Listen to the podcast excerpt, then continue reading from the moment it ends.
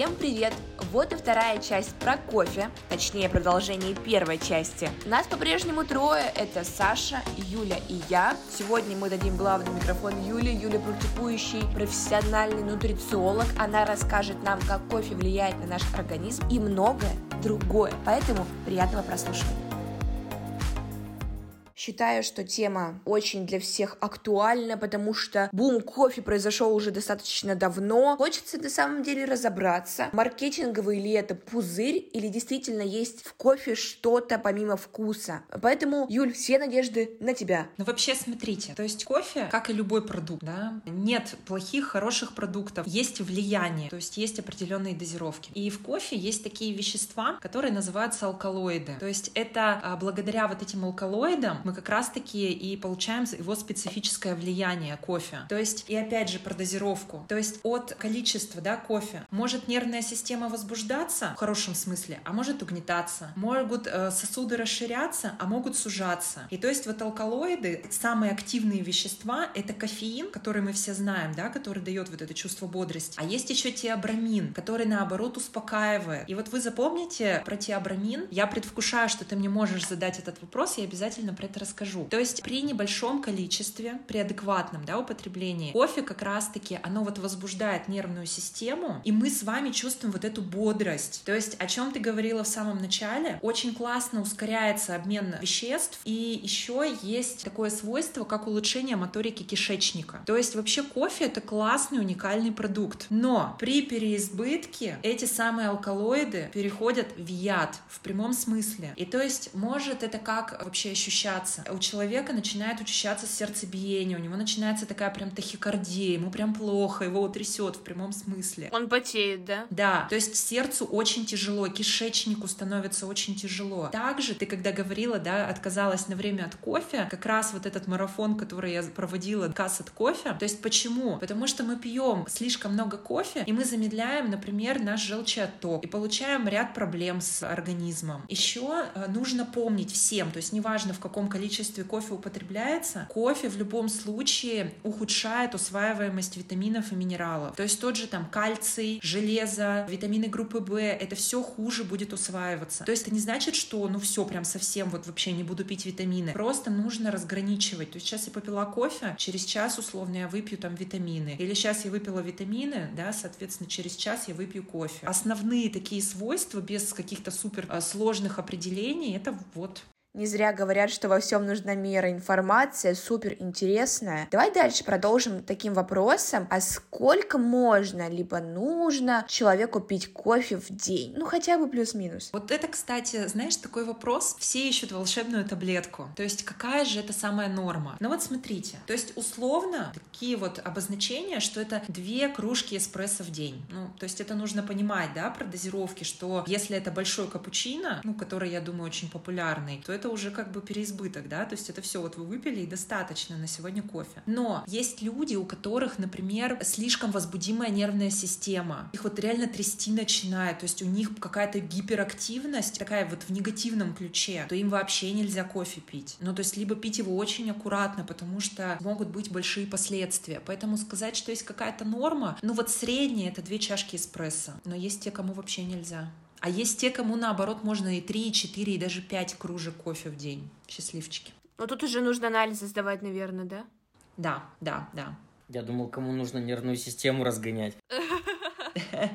А вот я знаю, есть такой миф, может быть, Саша сейчас присоединится, объяснит тоже, по поводу того, что кофе с молоком, наоборот, усыпляет. Это так? Ну, не совсем. То есть именно с точки зрения здоровья молоко, оно немножко, как бы, действие кофеина, ну, скажем, подавляет, но точно не усыпляет. То есть кофеин-то никуда не делся. Вопрос тогда, какой ты кофе пьешь. То есть если это растворимый кофе, то да. А если это все-таки зерновой кофе, то нет.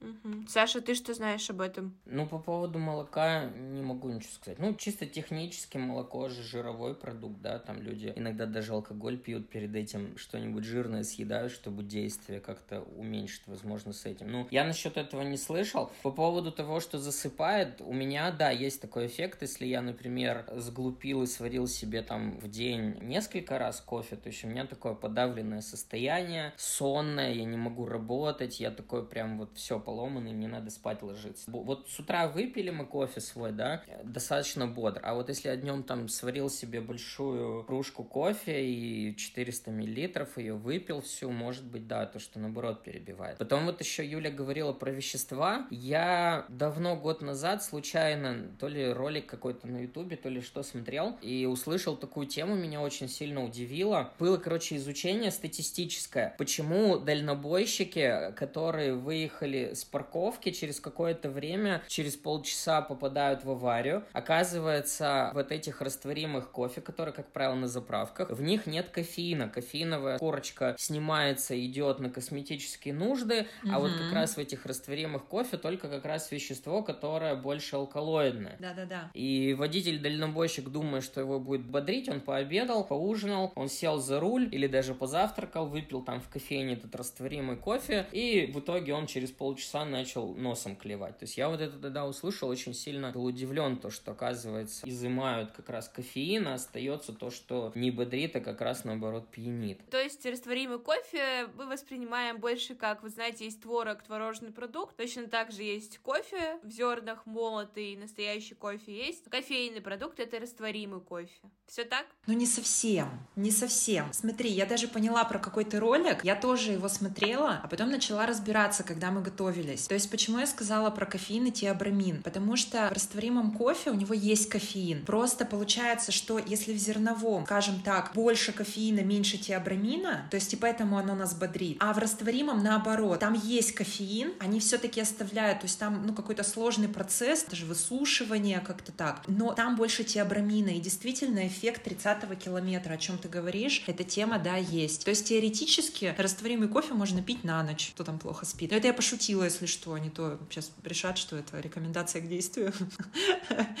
Причем, смотрите, ну, мы говорим про растворимый кофе, а не кофе три в одном, который напичкан ароматизаторами, всякими добавками. Не-не, то есть это как бы не то. Это, это вообще просто абсолютнейший, даже не кофейный напиток. Это просто страшный напиток на самом деле. Там ни бодрости, ни пользы вообще, сплошные быстрые углеводы. По поводу растворимого, раз уж начали, да, что я успел узнать. То есть вообще, что такое процесс заваривания кофе? Это период, через который у нас вода проходит через кофе. Что эспрессо, что фильтры мы готовим. Вот. Для того, чтобы приготовить тонны растворимого кофе, это нужно смешать кофе с водой. Непонятно, сколько времени оно там взаимодействует, вот этот молотый кофе. Короче, за счет того, что его готовят очень-очень много, а потом это все сублимируется, то есть это быстрая происходит усушка. Сам по себе вкус спешлти сортов не будет, и поэтому, как правило, вот этот масс-маркет, там, скорее всего, готовят там робусты дешевые какие-то, арабики и так далее, и так далее. Он просто сам по себе не прикольный. Но опять вспомню того самого чувака, о котором я сегодня уже несколько раз... Я просто вообще офигел, мне кажется, это один из таких в России двигателей прогресса, Дмитрий Бородай, сварщица Екатерина. Он года два назад решил изготовлять, изготавливать блин, русский язык мой, простите, очень крутой растворимый кофе, спешлти. То есть и он изобрел технологию, они сами изобрели вот эту вот установку, на которой они вываривают правильно сделанный фильтр в большом литраже, ну, скажем, условно, там, на 100 литров они его сварили, и потом они его сублимировали в порошок. И они это называют галлораствор, какое-то время у них это на сайте продавалось. Все YouTube-блогеры России буквально за январь можно посмотреть просто офигевали, восхищались. Ты завариваешь этот пакетик и получаешь на выходе вкус полноценного фильтра из кофейни. Вот, из пакетика, из сухого, да. При том, что он не проливается, а ты также насыпал, растворил и все. Но это стоило у них очень дорого, то есть там условно такой пакетик чуть ли, ну, не рублей 200 выходил. Потом они это производство остановили, я вот так и не смог его даже на пробу купить. Насколько я знаю, вот его телеграм-канал читал, он сейчас ищет способы, как это удешевить именно в плане фасовки. То есть у них из-за фасовки это был дорогой продукт, но он уникальный тем, что ты реально просто добавь воды, но получаешь офигенный кофе. Вот. И, в общем, я думаю, в скором времени они заново этот галлораствор запустят, мы его сможем попробовать. Но это прям уникальная вот эта технология, то есть правильно сваренный фильтр, очень правильно быстро сублимированный, и вот этот просто добавь воды, ты едешь куда-то в отпуск, ты где-то находишься, где ты можешь просто достать, не знаю, там на той же заправке налейте кипяточку и получить классный кофе быстро. А вот то, что масс-маркет, ну, реально сварить тонны кофе непонятно из чего, потом как-то это сублимир, ну, ну, там, как правило, сам по себе кофе неинтересный, поэтому, как бы, ему увлекаться, наверное, не стоит. То, что нам говорят, с добавлением натурального, там, то да все, это все тоже, скорее всего, вот эти маркетинговые фишки всякие. Супер. Да, да. Ну, кстати, вот даже по поводу, вот я смотрел некоторых чуваков, которые делают обзор кофе из магазина, то есть они прям приходят в магазин, скупают с полки кучу всяких сортов, вот, эксперты, и они разрезают пакет, они говорят, ребят, вот тут написано стопроцентная арабика, а я вижу, что там половина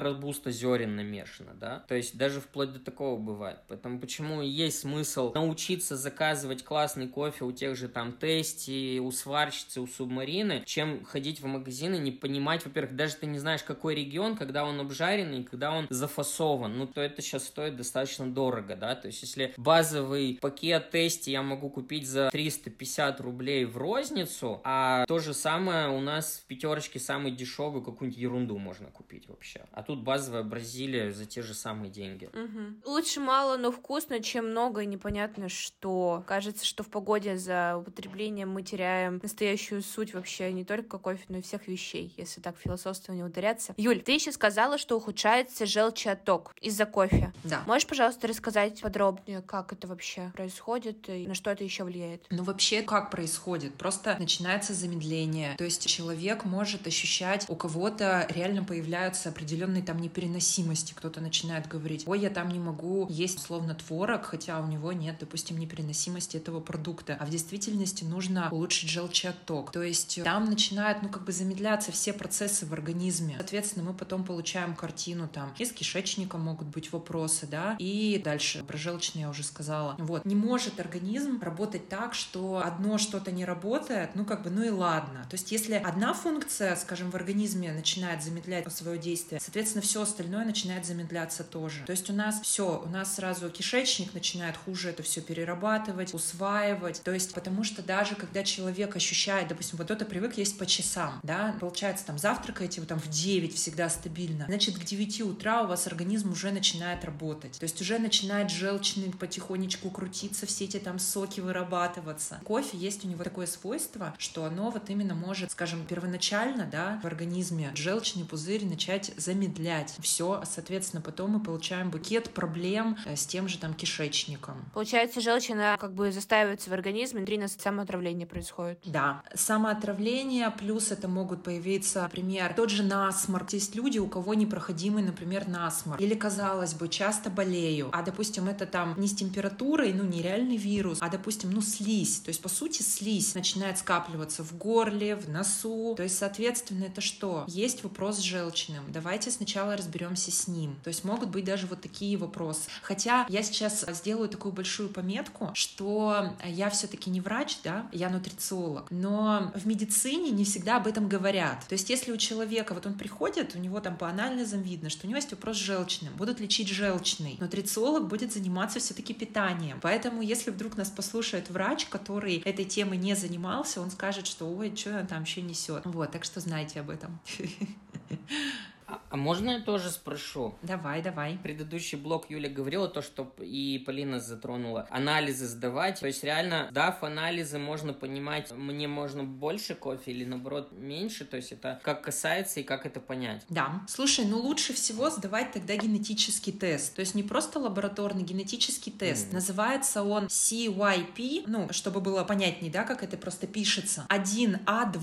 То есть это прям название анализа. Mm-hmm. Соответственно, есть три варианта результатов. То есть есть CC, это значит, что все, нельзя mm-hmm. пить кофе, а лучше его вообще исключить. Все, то есть генетически нет предрасположенности. Есть CA, ну то есть это, соответственно, можно там одну-две чашки в день выпивать. То есть это как раз-таки средняя вот эта дозировка. И это чаще всего, да, встречающийся тип. Есть счастливчики АА, которые могут как раз-таки позволить себе пить больше кружек кофе. Но нужно понимать, что должен быть в любом случае баланс, потому что генетически не будет каких-то, э, скажем, негативных последствий, но нервная система в любом случае может страдать. Mm-hmm. То есть все-таки пять кружек это уже, наверное, многовато. Да, конечно, многовато. Да. Ну, я думаю, те, которые говорят о пяти кружках, наверное, все-таки они не совсем натуральный кофе пьют, потому что, ну, хорошо сваренный хороший кофе, его с третьей кружки там трясет уже нормально. Вот. Его много не выпьешь. Нет, нет, есть такие. Есть, да. Есть, встречаются, да, есть у меня, не буду называть, а то он послушает, потом скажет, что ты тут про меня рассказываешь, а муж мой.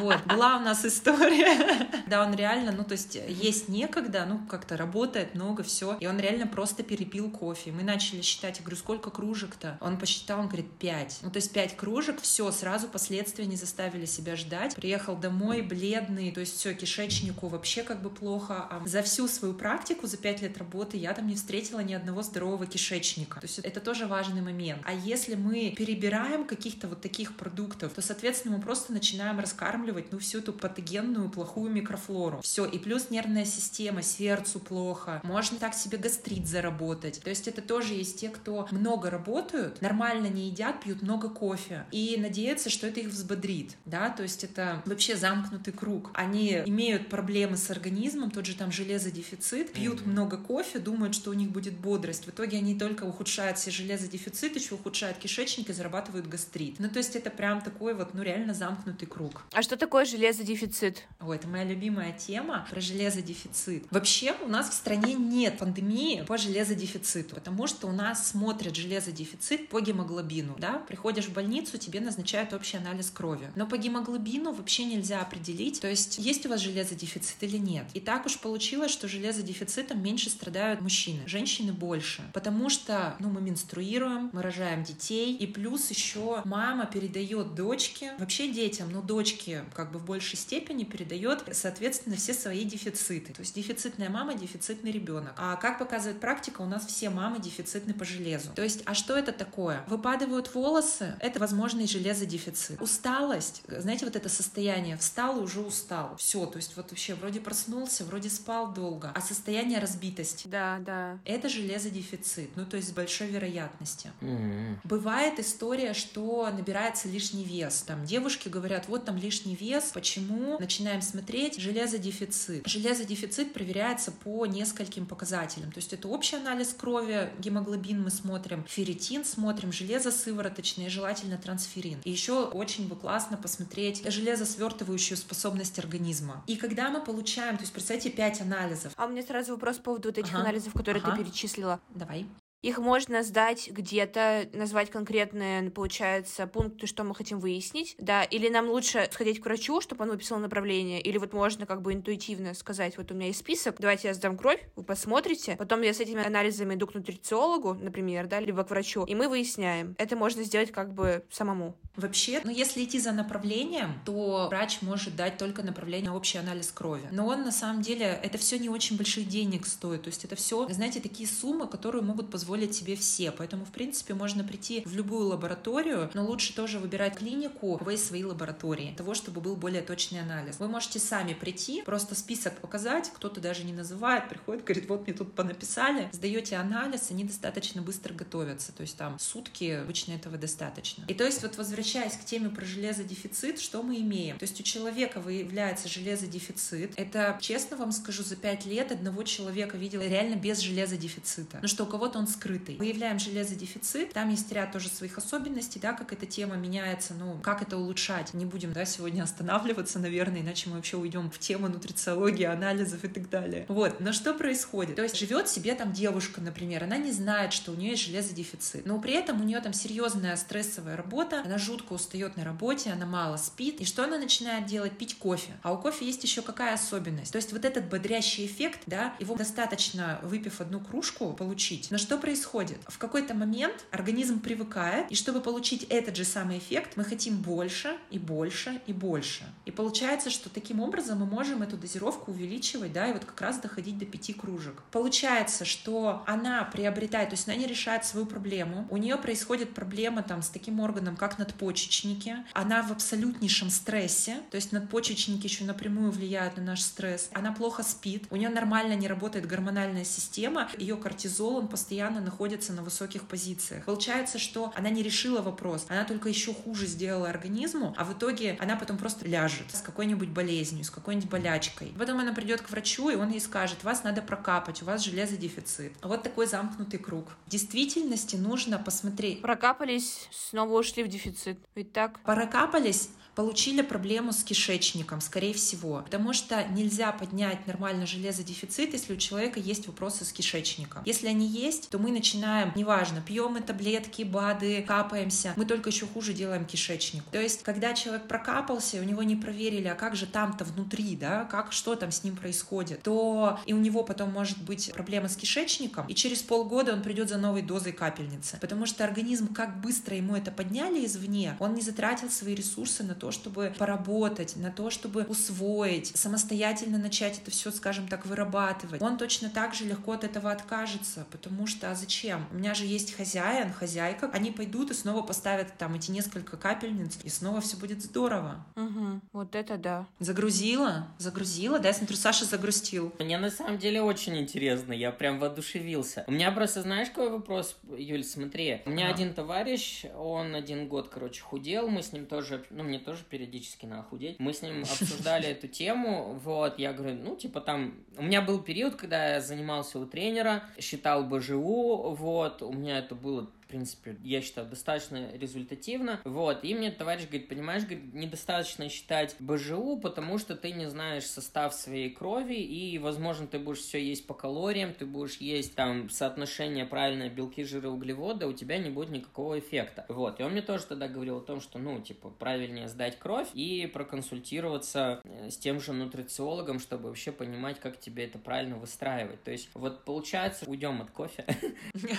Есть сейчас сейчас такие полезные люди, нутрициологи. То есть это, получается, нужно начать с того, что я получаю какой-то перечень анализов, да, который я должен сделать, угу. и потом мы уже дальше это как-то обсуждаем да? Да. Ну, то есть это идеальный вариант, когда все-таки ты идешь и сдаешь определенные анализы. То есть я знаю, что кто-то говорит, там можно без анализов. Ну, можно. Можно там, у нас есть различные у нутрициологов инструменты для, скажем, вообще понимания, что с тобой происходит, да. Но лучше, конечно, когда мы смотрим, что у тебя там в организме. То есть я сейчас даже не говорю про какие-то генетические тесты, а про базовые, там, которые стоят несколько тысяч рублей, но в пределах разумного. Конечно, то, что, понимаешь, часто человек не может похудеть, а у него, ну, реальный, вот мы с Паулиной тогда разговаривали, да, у него есть вопросы с кишечником, но это основа, а все, ну, то есть мы не можем, ты пьешь витамины, ты их просто вообще, ну, либо на унитаз работаешь, да, извините меня за прямолинейность, либо ты работаешь просто на то, чтобы раскормить вот этих там плохих жильцов твоего кишечника, и ты не получаешь результат. Угу. А может быть, у тебя там, ну, еще какие-то, да, вопросы. Конечно, поэтому лучше знать, что с тобой происходит, а потом уже заниматься питанием питанием. Mm-hmm. Потому что есть люди, кого я понимаю, что даже я уже не справлюсь. То есть его нужно отправить к врачу. Я ни в коем случае не демонизирую. Я работаю с врачами, с очень крутыми специалистами, которые, ну, реально будут вот эту вот связку, не анализы лечить, да, а лечить уже непосредственно твое состояние. Хорошо. Ты мне еще говорила, что кофе является суперфудом. Можешь, пожалуйста, объяснить это? Да. Да, очень интересно. Вообще, давайте, что такое суперфуд? Суперфуд — это обычные растительные продукты с высокой концентрацией концентрации полезных веществ. То есть вот что содержится в кофе, вы сейчас поймете, это реальный суперфуд. То есть там есть тиамин, который регулирует углеводный и белковый обмен. Там есть B2, он нужен для того, чтобы повышать обмен веществ, да, то есть тот же метаболизм для того, чтобы улучшался. Кальций, ну про кальций все, я думаю, знают, да, кальций, там кости. А магний улучшает работу сердца. Натрий, который тоже для сердечно-сосудистой системы хорошо. Фосфор, он повышает энергетический обмен. Там есть йод, ну в небольшом количестве, количестве, но есть. Поэтому кофе это очень классный суперфуд, если его все-таки грамотно употреблять. Тогда тем более баланс нужно держать, ну и как бы хорошие все-таки сорта кофе пить. Да.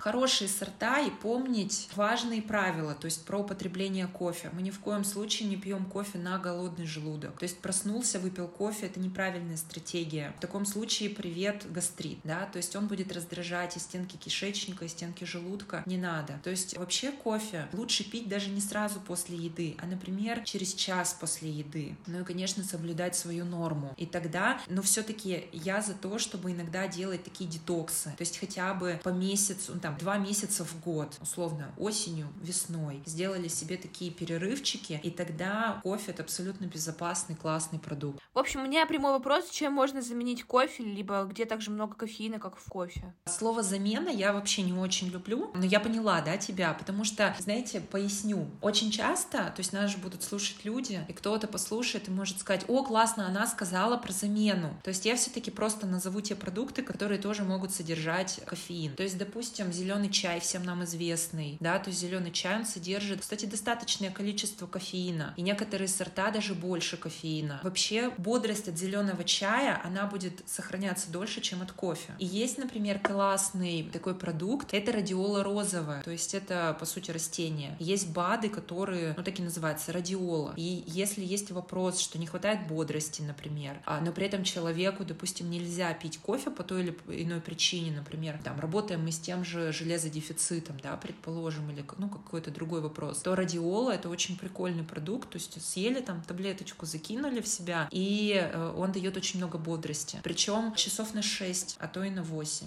На рабочий день пойдет. Закинемся колесиком. Не пропаганда. Не пропаганда, нет. Ну и, конечно, то есть самый, наверное, популярный, ну, бывает так, что, например, нельзя еще, да, человеку по каким-то причинам пить кофе. Ну, цикорий, пожалуйста, только хороший, потому что у него тоже есть огромное количество подделок, например. Но хороший цикорий и хороший продукт еще и для кишечника будет здорово. Какао. Я помню, ты в сторис выкладывала реестр по ГОСТу, что ли, или как он правильно называется. Вот... Росконтроль. Росконтроль, да, где Юля скидывала скрин хорошего цикория. Я думаю, что там можно найти любой продукт, если ты сомневаешься в выборе, правильно? Угу. Ну, цикорий, он же невкусный. А это тоже вопрос вкусовщины. Это вопрос всего лишь рецепторов. Это, знаете, когда ко мне приходят, ну, почему-то особенно мужчины, да, это замечают. Приходят, и я им говорю, что им нужно есть зелень. У меня была такая семейная пара, мне молодой человек говорит, Юля, ну что вы правда утверждаете, если мы с вами поработаем, то через месяц я к вам приду и скажу, дайте мне руколы, дайте мне руколы. Я ее терпеть не могу. И через месяц они пришли к нам в гости, а мы как-то так подружились, и они принесли упаковку руколы. Он говорит, сделай нам салат. Вот, поэтому это все всего лишь дело вкуса и того, как же у тебя работает кишечник. В общем, слушаем наш первый подкаст. Блин, ну вот я все-таки по поводу цикория докопаюсь. Просто, например, вот я полностью согласен по зеленому чаю. Опять же, если мы покупаем хороший чай. Вот я недавно себе пачку заказал у Луна там с, с дольками манго, с дольками дыни. У меня жена слопала все дольки манго, я теперь один улун пью. Вот. И я заметил, что если я завариваю вот этот чай, во-первых, у меня давление взлетает гораздо быстрее и на дольше, чем от кофе. У меня повышенное давление, я очень чувствую вот этот эффект, да, от чая. Я такой, блин, надо поосторожнее. Я себе правильно заваривая кофе не получаю такого перенасыщения, да, кофеином, как вот от вот этого заваренного чая. Вот. А все-таки, мне кажется, культура цикория в России он по вкусу похож чем-то на вот этот э, старый, вонючий, невкусный пиле в красных банках. И люди думают, что цикория можно что-то заменить. Вот, ну то есть, типа, он чем-то похож, как будто бы на кофе, мы будем его пить. То есть, если мы все-таки хотим пить вкусные напитки, да, то все-таки, ну, чай это правильнее. И вообще, если уж говорить, вот мы не задели эту тему о кофе, о чае, то есть во многом же кофе это своего рода ритуал, да, то есть сварить с утра турку или сварить с утра, там, не знаю, на кофемашине, или вот эта культура, которую нам американские фильмы, когда по улице идут девушки со стаканчиками кофе, это все это все своего рода ритуал, и все-таки, ну, когда мы чему-то поддаемся ритуальному, нужно от этого получать не только эстетическое, но и вкусовое удовольствие. Поэтому все-таки кофе должен быть хорошим, так же, как и чай должен быть хорошим. Вот. А цикорий, может быть, он чем-то и полезный, но он нифига не вкусный. Вот. Ну, по руколе я понимаю, да, я руколу ем, просто так ее понюхать, когда первый раз тоже думаю, что за хрень, но когда ее правильно сочетаешь с каких-то салатах, блюдах, это очень вкусно, вот. А я вот тоже согласен, что не нужно пытаться искать замены, возможно, нужно искать просто что-то другое, но тоже вкусное, да. Тем более, я говорю, кофе это такой ритуал, это так же, как там вино, виски, для кого-то там табак, то есть это очень много еще завязано на вот этом, на эстетическом каком-то удовольствии, восприятии. Абсолютно согласна.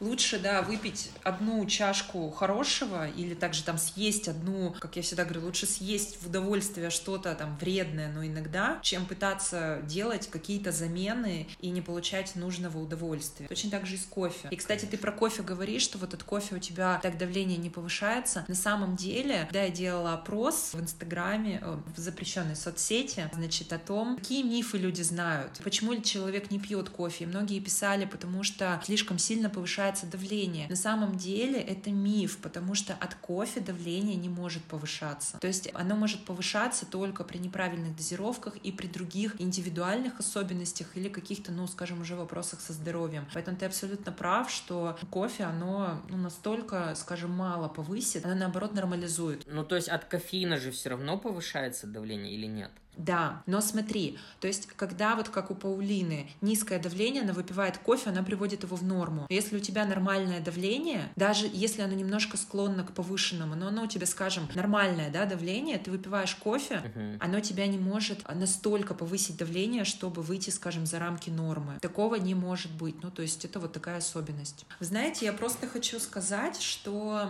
мне очень хочется, чтобы люди перестали демонизировать какие-то продукты и точно так же также слишком делать из них какого-то идола, скажем, да. То есть хочется сказать, что кофе, я тоже очень люблю кофе, это тот напиток, который можно пить, нужно пить, только всегда подходить к этому грамотно и все-таки стараться пить кофе без каких-то закусок. То есть научиться наслаждаться чистым вкусом продуктов, потому что так вы сто процентов, ну, скорее всего, ладно, вы не переедите и, ну, не сделаете, скажем, для своего организма хуже. Потому что съесть, например, тортик вместе с кофе, кофе, получить много калорий, еще и сделать, скажем, своему организму не очень хорошо. Зачем? А вот насладиться классно в хорошей компании, хорошей кружечкой кофе, мне же захотелось кофе, это только будет во благо. Получить выбросы хороших, скажем, эмоций, гормонов, да, это будет просто супер.